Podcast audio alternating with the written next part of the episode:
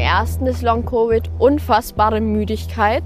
Aufstehen nach dem Schlafen und man hat das Gefühl, man hat nicht geschlafen. Wahnsinnige Kraftlosigkeit. Einkaufen geht nur noch mit Hilfe.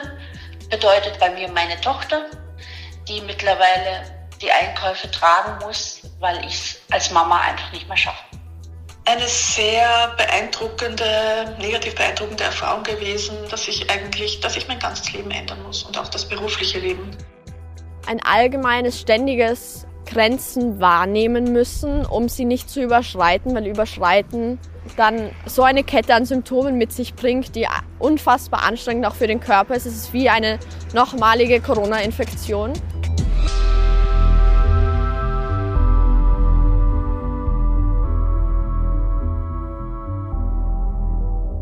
So, Aufnahme läuft.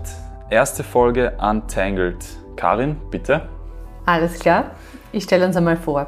Wir, das sind die Valeria, der Michael, der Marino und ich. Was wir hier tun ist, mm, ich würde sagen, wir befriedigen zuallererst einmal unsere eigene Neugierde. Das läuft dann so. Ähm, einer hat eine Idee oder ein Thema, für das er brennt und dann geht schon los. Wir recherchieren, wir telefonieren, wir führen Interviews und am Ende versuchen wir das hier im Studio auf den Punkt zu bringen.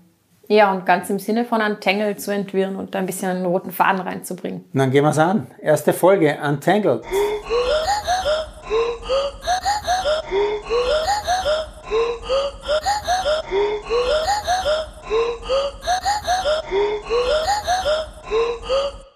Okay, Karin, äh, du hast die erste Geschichte für uns äh, recherchiert, bearbeitet an Land gezogen. Erzähl ein bisschen, worum geht's? Das hat eigentlich schon vor mehr als einem Jahr begonnen. Damals hat mich die Jennifer, eine Freundin von mir, die hat mich total begeistert angerufen und gesagt, sie macht da jetzt was Neues. Sie macht ein total cooles Projekt. Und zwar geht es da um Menschen, die sich nach einer Covid-19-Infektion nicht erholt haben und immer noch nicht erholen. Und es geht um Kunst. Die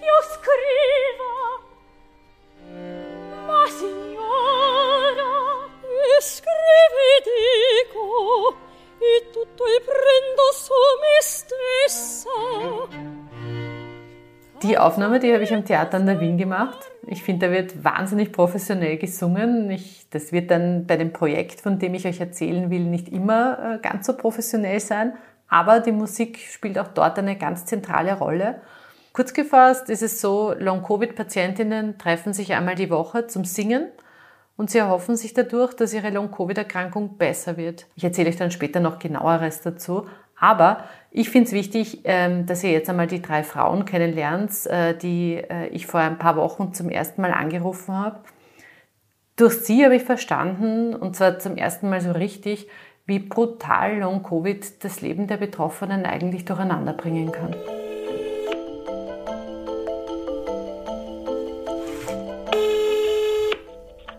Also ich heiße Jana, ich wohne in Innsbruck, bin 44 Jahre alt, bin alleinerziehend mit zwei Kindern, arbeite im Lebensmittelhandel. Also ich bin Magdalena, äh, ich bin 52 Jahre alt und bin selbstständig als Marketer in Wien. Und dann gibt es noch die Clara Marie. Und stellt euch vor, die ist erst 17 Jahre alt. Ich bin Schülerin und habe vor, dieses Jahr die Matura zu machen, also dieses Schuljahr. Wobei das sich im Moment auch als ziemlich schwierig herausstellt. Und mein Vater sagt liebevoll, ich bin eine Teilzeitstudentin. Also ich bin immer ein bisschen, ein bisschen in der Schule und dann wieder länger nicht.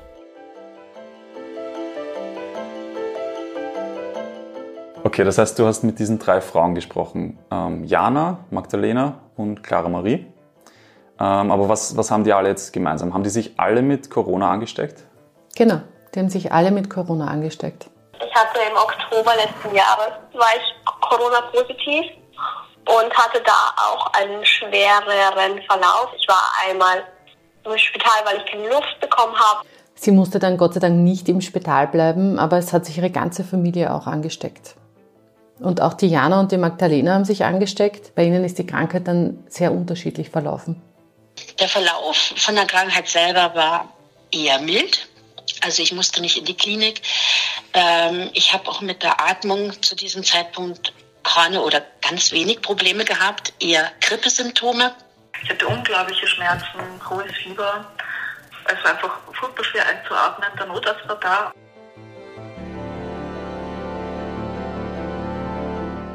Diese, diese, mh, dieses Gefühl, furchtbar krank zu sein, äh, hielt immer mehrere Wochen an. Also eigentlich war ich fünf Wochen fast durchgehend im Bett. Massive Gedächtnisstörungen, massive neurologische Schwierigkeiten. Dazu Schlafstörungen, Kopfschmerzen, alles Mögliche. Und ich habe mir gedacht, nee, das geht jetzt dann vorbei. Und es ging nicht vorbei. Ich hatte kein Fieber mehr und das Atmen hat sich langsam eingependelt wieder, aber es ging nicht vorbei. Und das Problem war dann nur, dass halt nachdem das Corona selber vorbei war, eigentlich ähm, die Müdigkeitssymptome, Konzentrationsschwäche, ähm, die Abgeschlagenheit, ähm, das nicht wieder aufgehört hat. Und wie ist es dann weitergegangen? Also bei der Clara Marie und bei der Jana, da hat sich nach einigen Wochen eigentlich alles deutlich zum Besseren entwickelt.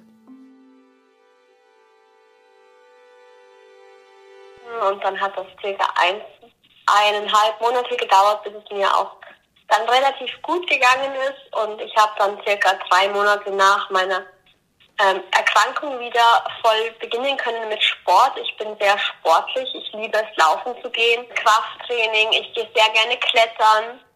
Und ich habe das dann auch eigentlich zwei Monate ohne Probleme machen können, mit sechsmal die Woche Sport, mindestens eine Dreiviertelstunde am Tag. Dann war das Problem, dass ähm, ich das Gefühl hatte, im Februar ungefähr, dass es wirklich bergauf geht und ähm, dass ich eventuell sogar wieder arbeiten gehen könnte. Nur im März kam dann der Crash.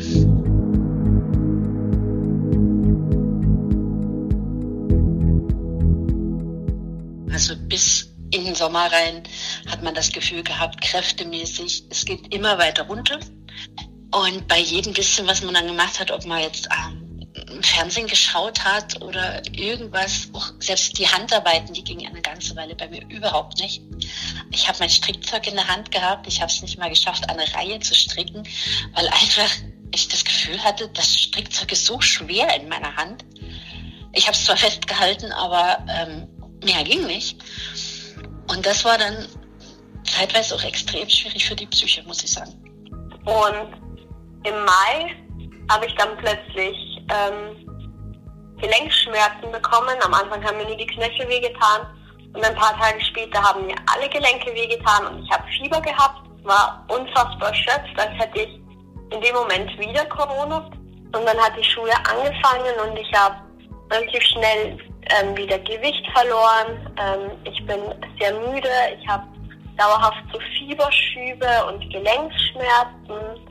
Und dementsprechend bin ich auch nicht jeden Tag in der Schule, sondern immer ein bisschen und dann fahre ich wieder zu Hause. Und ich habe ganz große Probleme gehabt mit der Luft, also beim Stiegensteigen oder so. Es war sehr wenig möglich. Das heißt, wir waren im, haben versucht, zum Beispiel fünf Minuten zu Fuß gehen, ist mir schon für die Lunge zu viel und so. Also, ja, genau. Also die Krankheit, die ist wirklich vom Kopf bis zu den Füßen, die betrifft alles, alle Bereiche. Ja, und im Moment bin ich halt da irgendwo bei, wenn es hochkommt, 50 Prozent von der äh, äh, Kraft, von der äh, Möglichkeit, ähm, was ich hatte, bevor ich erkrankt bin. Und das nach über einem Jahr.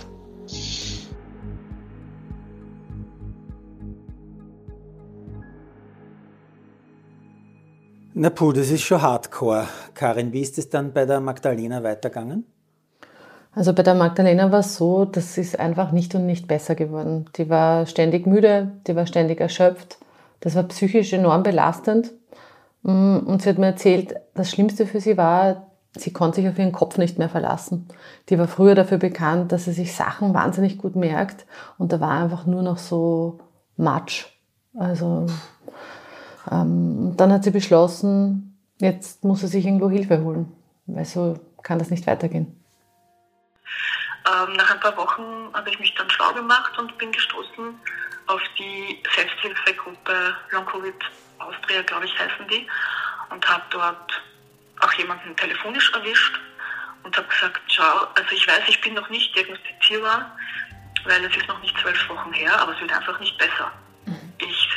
Ich versuche Wäsche aufzuhängen im Sitzen und das war schon ja, sechs Wochen nach akut und muss mittendrin eine Pause machen. Das heißt, ich kann nicht mal im Sitzen in einem Wäsche aufhängen. Und dann sagt sie zu mir am Telefon, sehr, sehr liebe junge Frau, sagt sie, willkommen in meiner Welt.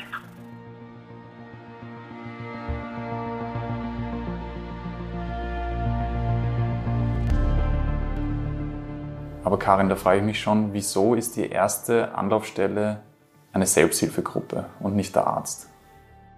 Also bei dieser Erkrankung ist das alles schon sehr speziell, bin ich drauf gekommen. Zu Beginn der Pandemie, da waren die ersten Long-Covid-Fälle, da war alles komplett neu. Und dann gibt es in diesem Fall eine enorme Bandbreite der Symptome. Es gab und gibt bis heute zum Beispiel noch nicht einmal eine eindeutige Definition, was alles unter Long-Covid firmiert das ist jetzt so, dass das für Ärzte und Ärztinnen die Sache nicht unbedingt leichter macht, festzustellen, was ist denn das überhaupt, worunter diese Patientinnen denn leiden. Einige tun die Beschwerden dann auch ab.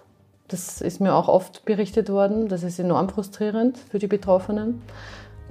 Die werden dann so ein bisschen in die Psycho-Ecke gestellt. Ähm, und schön langsam ist mein Eindruck, wird Long-Covid immer besser verstanden. Gleichzeitig ist noch immer ganz viel herumprobieren. Ähm, bei der Clara Marie, finde ich, sieht man sehr gut, wie schwer dieser Prozess für Patientinnen sein kann.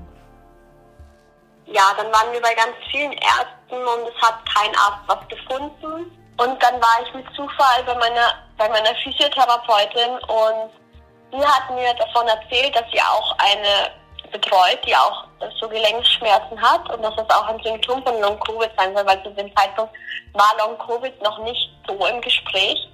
Und meine Mama hat das dann, dann beim nächsten Mal bei einem Arzt angesprochen gehabt und der hat es aber sofort abgestritten, als würde es das nicht geben und nein, nein, das ist es nicht und so.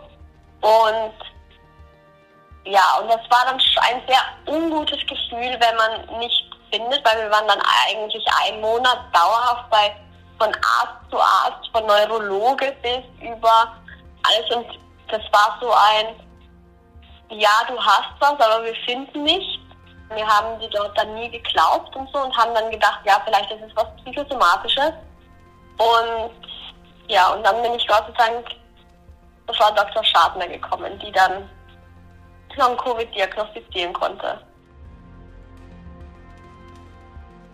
Also am Ende war es dann so, ähm, dass die Clara Maria eine Long-Covid-Diagnose bekommen hat. Aber du musst dir vorstellen, vorher hat diese 17-Jährige äh, wochenlang herumrennen müssen und sich rechtfertigen müssen, dass ihre Schmerzen und ihre Beschwerden echt sind. Was? Aber es kann ja nicht sein, oder? Ich meine, dass die sich da rechtfertigen muss. Ist es so schwierig zu diagnostizieren? Die Frage, glaube ich, stellen wir uns alle, haben wir uns alle auch gestellt. Und deswegen bin ich zu einem Mediziner gerannt und habe einfach gefragt, den Professor Primarius Mutziger konkret. Mein Name ist Dr. Mutziger. Ich bin Facharzt für Innere Medizin und Kardiologie, leite die Kardiologie in der Konfraternität. Wenn man wirklich einen Patienten kompetent behandeln will, muss man das eigentlich sehr komplex und interdisziplinär sehen, um von der Seite her auch das Problem des Patienten dann zu lösen. Wir haben eben in den Monaten, die wir jetzt mit Covid konfrontiert waren, haben wir eben Patienten gesehen, die sowohl das Herz, die Haut, die Nerven, die Psyche betroffen haben. Deswegen sage ich, es ist komplex, weil man kann nicht sagen, äh, behandelt deine Lunge und dann bist du wieder fit.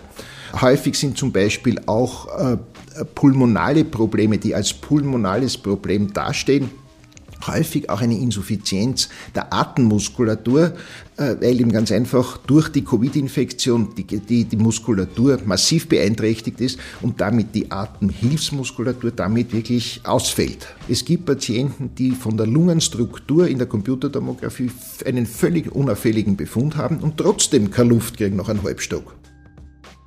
Also das heißt, das Problem ist, Long-Covid kann so sein, kann so sein, es kann anders sein, man weiß es nicht. Und deshalb war es von Beginn an so schwer, den Betroffenen irgendwie äh, zu helfen, weil in Wahrheit hat man keine Ahnung gehabt. Hat man jetzt eine Ahnung? Tja, Äh, ich würde sagen, die Ärzteschaft hat jetzt zumindest ein Bewusstsein für dieses Problem. Es ist sicher auch in den letzten Monaten auch natürlich äh, als Verdienst der Medien zu, zu werten, dass das Bewusstsein wesentlich geschärft und wesentlich verbreitet wurde äh, und dass man nicht sagt, das ist halt ganz einfach eingebildet oder sonst was oder das wird schon wieder vergehen, sondern man nimmt es sehr wohl ernst und es hat mittlerweile das, äh, das, das, der Terminus Post-Covid auch einen sogenannten ICD-Code, das heißt, es ist als Diagnose im Diagnosenkatalog aufgenommen. Okay, also es gibt jetzt so eine Art offizielle Diagnose, aber heißt das dann auch, dass es dafür Behandlung gibt? Naja, das ist wieder das Heikle, das schwierige Thema. Äh, so eine wirklich klare Behandlungsstrategie gibt es nicht, aber der Professor Muzika hat uns zumindest erklärt, äh, wie man es im Idealfall angehen könnte. Erstens einmal, glaube ich, ist es äh, die Verpflichtung des Arztes, auf jeden Fall auch die organischen Beschwerden, die ein Patient hat, dann wirklich auch so weit zu objektivieren. Und wenn zum Beispiel eben nach einer Covid-Infektion eine massive Einschränkung der Lungenfunktion dokumentiert ist, dass man die natürlich spezifisch, äh, jetzt nicht Covid-spezifisch, sondern eben als Lungenstützgewebserkrankung dann behandelt und dass man nicht eben das jetzt mehr oder weniger so abtut und sagt, na dann geh quasi zum Psychologen und lass dich beraten, sondern dass man wirklich versucht, konkret auf die Problemstellung einzugehen. Und ich glaube, es ist auch ganz wichtig in der Betreuung eines Post-Covid-Patienten, dass er sehr lang eine Begleitung braucht welcher Art auch immer, äh, dass man jetzt von der Seite nicht äh, sich in den Kalender schreiben kann, so bis daher habe ich jetzt noch Covid oder Post-Covid und dann muss alles wieder normal gehen. Es ist leider Gottes auch so, wie es ich beobachte und auch aus eigener Erfahrung mit meiner eigenen Ehefrau auch äh, immer erlebt habe, dass die, die Positiventwicklung in, einem, in einer Post-Covid-Zeit häufig nicht linear bergauf geht, sondern in Wellen verläuft. Also es gibt Patienten, die nach einer normalen Lungenentzündung haben halt eine gewisse Rekonvaleszenzzeit, wo sie ganz einfach doch eine Weile brauchen, um ihre Leistungsfähigkeit wieder langsam aufzubauen. Und das geht in der Regel linear bergauf. Bei Covid beobachten wir sehr oft einen wirklich wellenförmigen Verlauf, und das Gefühl, das geht jetzt wirklich toll bergauf und ich bin wieder so, fast so, wie ich früher war. Und dann ohne irgendeine Ursache kommt wirklich der Rückschlag und dann sagt man, jetzt bin ich wieder dort, wo ich vor einer Woche war.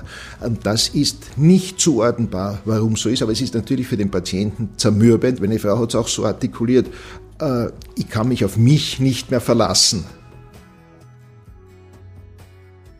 Also Wahnsinn. Es ist, das ist ehrlich gesagt genau das Gleiche, was mir die drei, die Clara Marie, die Jana und die Magdalena auch so erzählt haben. Was machen die drei jetzt, damit es bei ihnen besser wird?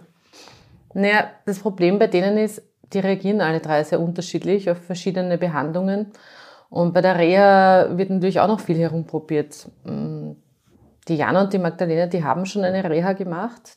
Bei der Magdalena hat das eigentlich auch ganz gut funktioniert.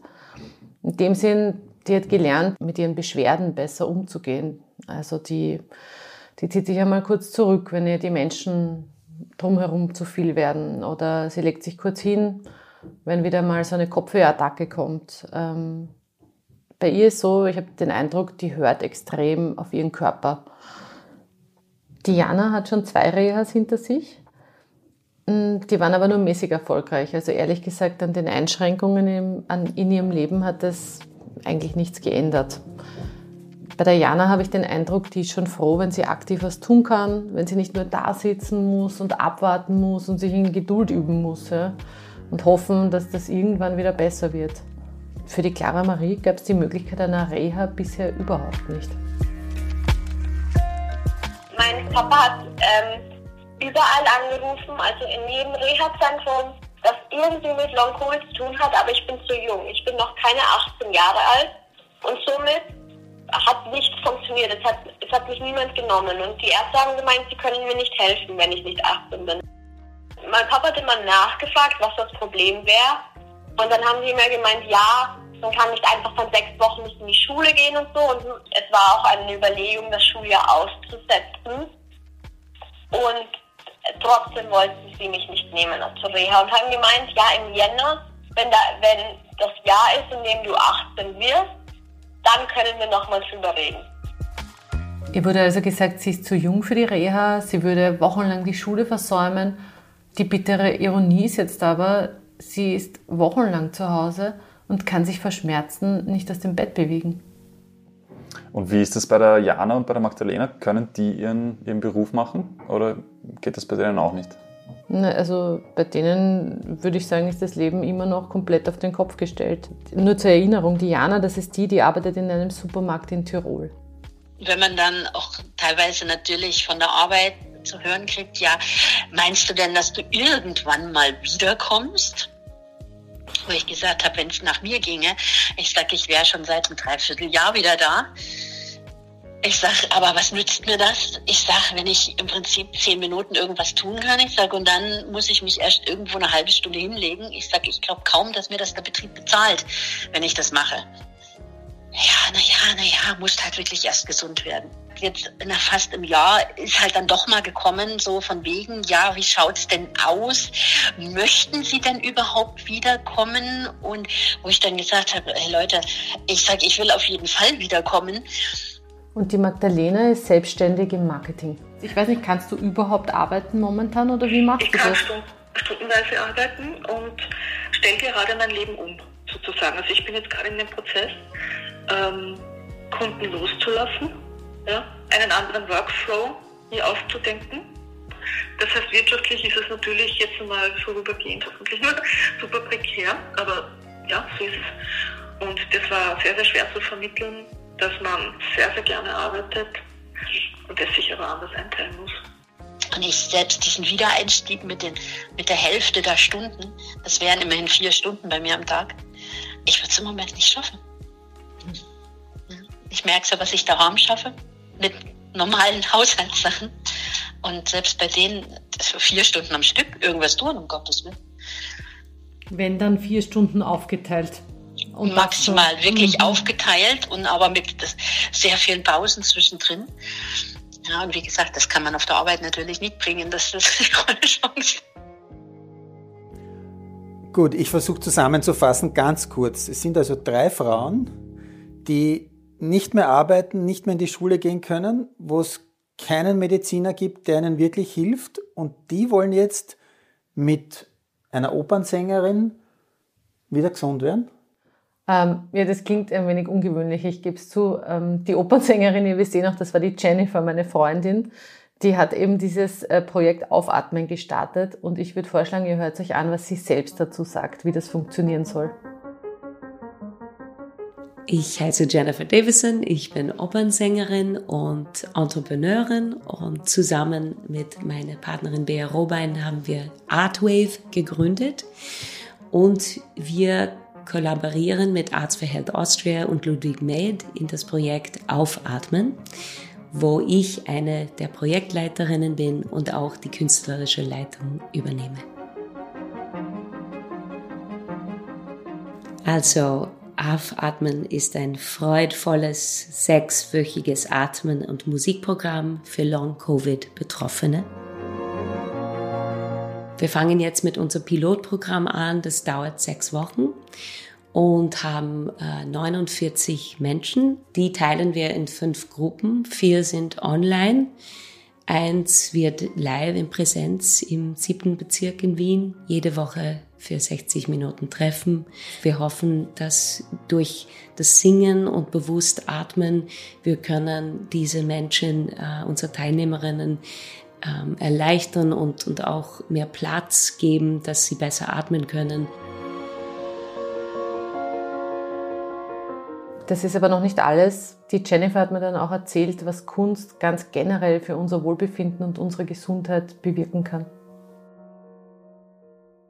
Die Kunst hat die Möglichkeiten, uns zu heilen oder unsere äh, Gesundheit zu beeinflussen, indem dass wir freudvolle Erlebnisse da haben können. Ähm, wir haben Caesar Sampson als Ambassador, als Botschafter im Programm und der hat in seinem Interview gesagt, Singen macht glücklich und wenn man glücklich ist, dann kann man besser heilen. Und das ist tatsächlich durch die ganze Forschung aus äh, Kunst und Gesundheit wissenschaftlich äh, evaluiert und gezeigt, dass das stimmt wirklich. In November 2019, äh, eben ganz kurz vor Corona, unser Leben alle auf den Kopf äh, gegeben hat, haben die WHO eine sehr wichtige Studie äh, veröffentlicht. Was ist die Evidenz, dass die Kunst eine Rolle in die Gesundheit äh, und Wohlbefinden unserer Gesellschaft spielen kann? Und da haben sie gezeigt, durch 3000 Studien über 20 Jahre, dass es gibt Evidenz von pränatal bis zur Sterbebegleitung, wie die Kunst äh, die Gesundheit unterstützen kann und fördern kann. Was hat denn eigentlich unser Mediziner zu dem Projekt gesagt? Überraschung, der klassische Schulmediziner hat eine ganz klare Meinung dazu. Wie ich da von diesem Projekt gehört habe, muss ich sagen, das ist genau das, was man wirklich brauchen würde, weil vor allem erstens einmal das, was man eben zum Singen braucht, ist eben die Atemhilfsmuskulatur mit äh, zu trainieren und zusätzlich, was eben beim Singen auch ist, das psychologische Moment, äh, dass man von der Seite her dann wirklich etwas Schönes produziert und sich dann wieder wertvoll und, und, und wertgeschätzt äh, fühlt. Man kann vieles auch spielerisch positiv entwickeln und damit auf jeden Fall einen ganz, ganz wesentlichen Beitrag zu einer Verbesserung der Situation darstellen. Ja. Jetzt haben wir das alles sehr theoretisch gehört, dass das ein super Projekt ist. Aber wie schaut das in der Praxis aus? Du warst dort, oder Karin? Ja, also ich habe mir dann im siebten Bezirk in Wien, war ich bei einer Gesangsstunde dabei.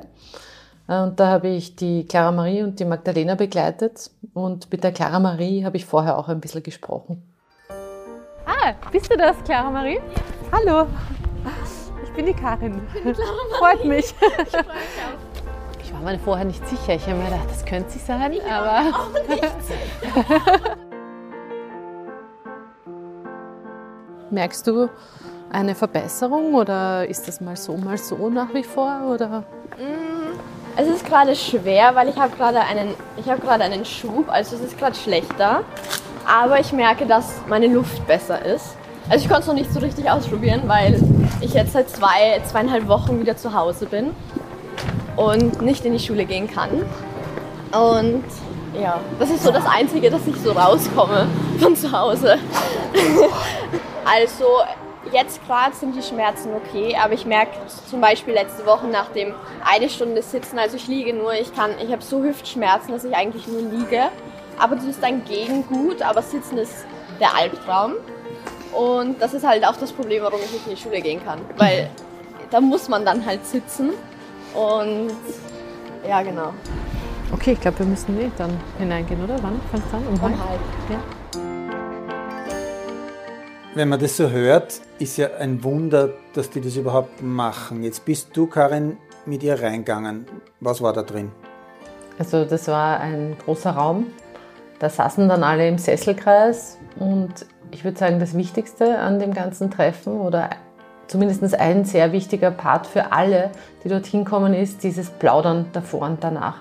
Also für alle Beteiligten, was Sie mir erzählt haben, ist es enorm wichtig, sich auszutauschen, dass man anknüpfen kann. Jeder hat einen Tipp parat. Wenn es einem schlecht geht, wird es sofort verstanden. Die brauchen sich da nicht großartig erklären.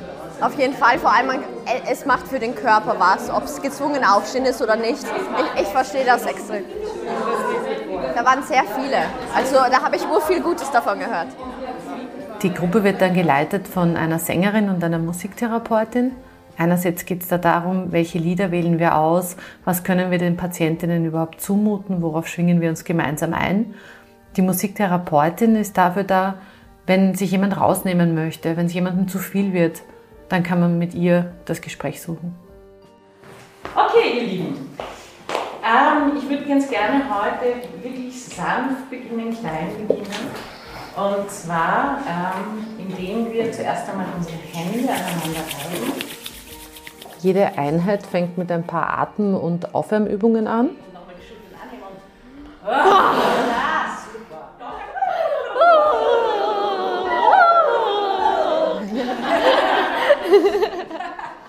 Und dann wird gesungen.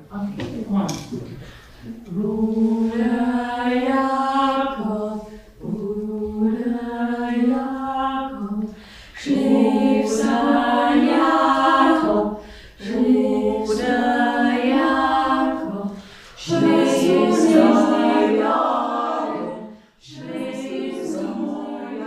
ist eigentlich schon sehr spannend, äh, ob dieses, diese Wiegenlieder da jetzt quasi wirklich ernsthaft helfen. Ich habe mit ihnen geredet. Also sie berichten eigentlich Unterschiedliches. Die Clara Marie, die sagt, ähm, also bei der gibt es sozusagen eine Erfolgsbilanz.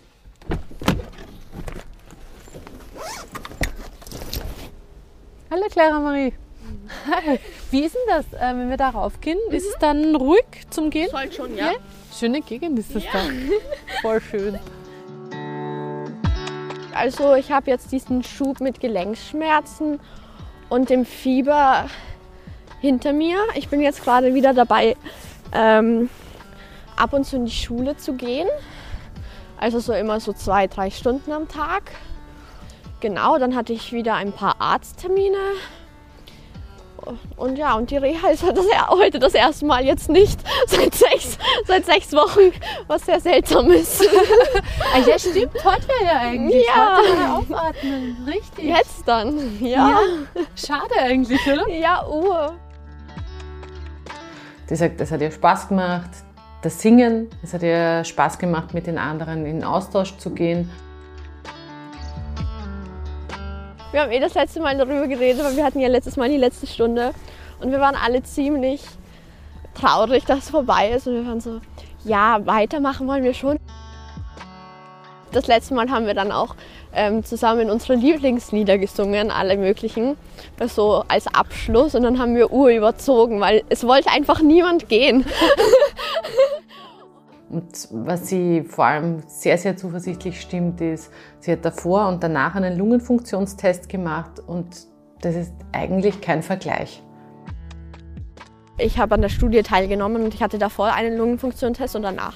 Und nachdem sich der auch verbessert hat, war ich auch der Meinung, dass, dass das dann klar ist, dass es dann weitere Fortschritte gibt. Wenn es jetzt durch Singen geko- gekommen ist, dann kann es auch in anderen Bereichen durch andere Sachen Fortschritte geben. Jetzt ist die große Unbekannte, ist es allein auf das Projekt zurückzuführen oder hat sie andere Dinge gemacht? Das weiß man nicht so genau, aber sicher ist sicher, sie hat jetzt gesagt, sie geht auf jeden Fall mit ihrer Mama in den Chor von der Mama mit, sie geht mit dem Opa in den Chor vom Opa. Also sie hat den Eindruck, ihr hilft's. Ja. Ich bin ein sehr optimistisch denkender Mensch. Und so, so, so denke ich auch. Also ich bin auch der Meinung, dass es definitiv besser wird. Heute beim Arzt hat er auch gemeint, dass einfach die Chancen sehr gut sind, wenn ich jetzt einfach sehr auf mich schaue, dass das dann auch weggeht und dementsprechend bin ich auch sehr optimistisch. Ich glaube, ihr hört es, der Clara Marie, der geht's immer besser, die ist sehr optimistisch, das wird wieder. Ähm, der Magdalena, ich glaube, die ist auch sehr zuversichtlich. Ähm, nur bei der Jana, da nimmt die Geschichte leider einen anderen Verlauf. Bei ihr war es so, da habe ich Schwierigkeiten gehabt, sie in den letzten Wochen überhaupt zu erreichen, dass sie Kraft genug hat für ein Gespräch mit mir. Ähm, und als ich sie dann erwischt habe, hat sie gesagt, sie ist eigentlich in einem Tal. Hallo. Hallo Jana, Hallo, grüß dich. wie geht's dir? Na, irgendwie nicht so gut im Moment, aber nein. Ich weiß auch nicht, es ist, wie gesagt, bei mir ja sowieso in, in Wellen, dass das immer mal besser und immer mal schlechter ist. Und im Moment habe ich so das Gefühl, im Moment ein bisschen wirklich Talfahrt. Sie hat den Eindruck, es geht ihr eigentlich schlechter als schon zwischenzeitlich dieses, diese, diese kleinen Erfolgserlebnisse. Die hat jetzt auch eine andere Reha noch gestartet. Sie weiß nicht, ob es auch mit dem zusammenhängt, dass sie das überfordert. Ähm, die, ist, die ist eigentlich komplett verzagt. Ja. Wenn man es mehrere Tage oder mehrere Wochen halt überhaupt keinen Fortschritt merkt, äh, das ist halt wirklich dann, wo man sagt, "Ma, wozu mache ich das jetzt eigentlich? Wozu äh, hänge ich mich da jetzt rein? Und das ist halt dann schon ein bisschen schwierig.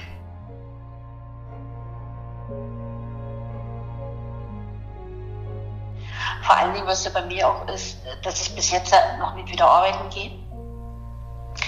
Und ich sag mal, es ist, ist natürlich gerade mit zwei Kindern alleinerziehend, ähm, da fragt man sich dann schon, wie es irgendwie weitergehen soll, gerade äh, finanziell. Und ähm, ich sage mal, im Moment geht es noch, da bin ich noch durch die Krankenkasse ab, äh, gesichert in gewissem Maße. Aber ähm, wenn das Krankengeld ausläuft, muss ich ganz ehrlich sagen, ich weiß noch nicht, wie es weitergeht. Das ist alles noch ein bisschen, hängt noch ein bisschen in der Luft. Auf der anderen Seite sagt man, äh, mit Gewalt äh, jetzt irgendwie wieder zu versuchen, ist wahrscheinlich dann auch der falsche Weg. Ja, keine Ahnung. Ich würde wahnsinnig gerne wieder arbeiten gehen. Schon allein, weil ich meinen Job auch liebe. Das ist ja das Nächste dann. Aber ja, die, die, Ärzte, die sagen, man soll halt nicht zu viel drüber nachgrübeln, sondern erstmal gesund werden, weil das dann natürlich auch wieder runterzieht, wenn man zu viel drüber nachdenkt. Und ich sage mal, auf der anderen Seite, es reicht schon, wenn die Gesundheit oder der, die, die körperliche Gesundheit sowieso schon am Boden ist. Da muss ich mir eigentlich nicht da noch meine psychische Gesundheit auch noch komplett hinmachen sondern da irgendwie im Moment einfach noch zu sagen, ja, es wird schon irgendwie, es, äh, es muss.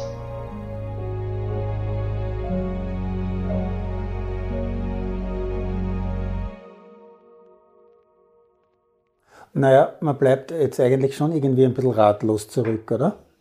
Hm. Was ich auch so arg finde, ist, und da bin ich echt gespannt auf die Entwicklung.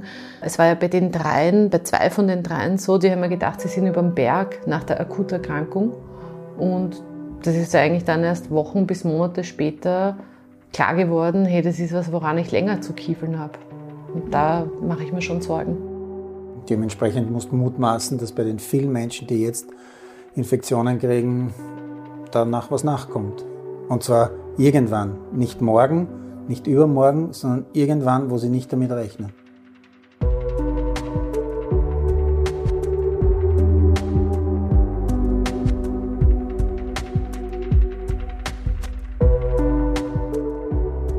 Tja, das war also die erste Ausgabe von Untangled. Und auf unserer Website auf untangled.at gibt es außerdem noch einen Blogpost zu dem Thema, wo es noch viel, viel mehr Infos gibt, die es nicht in diese Folge geschafft haben. Und gerne könnt ihr uns auch auf Instagram folgen, da gibt es auch Infos zu uns. Wir stellen uns da kurz vor und wenn ihr noch Fragen habt, gerne auch schreiben und folgen und liken bitte. Die Links dazu findet ihr in den Show Notes. Genauso wer Kontakt aufnehmen möchte, weil er vielleicht selbst betroffen ist. E-Mail-Adresse findet ihr auch hier in den Show Notes. Und ja, wenn euch Untangled gefallen hat, bitte abonniert uns doch auf Spotify und überall dort, wo es Podcasts gibt.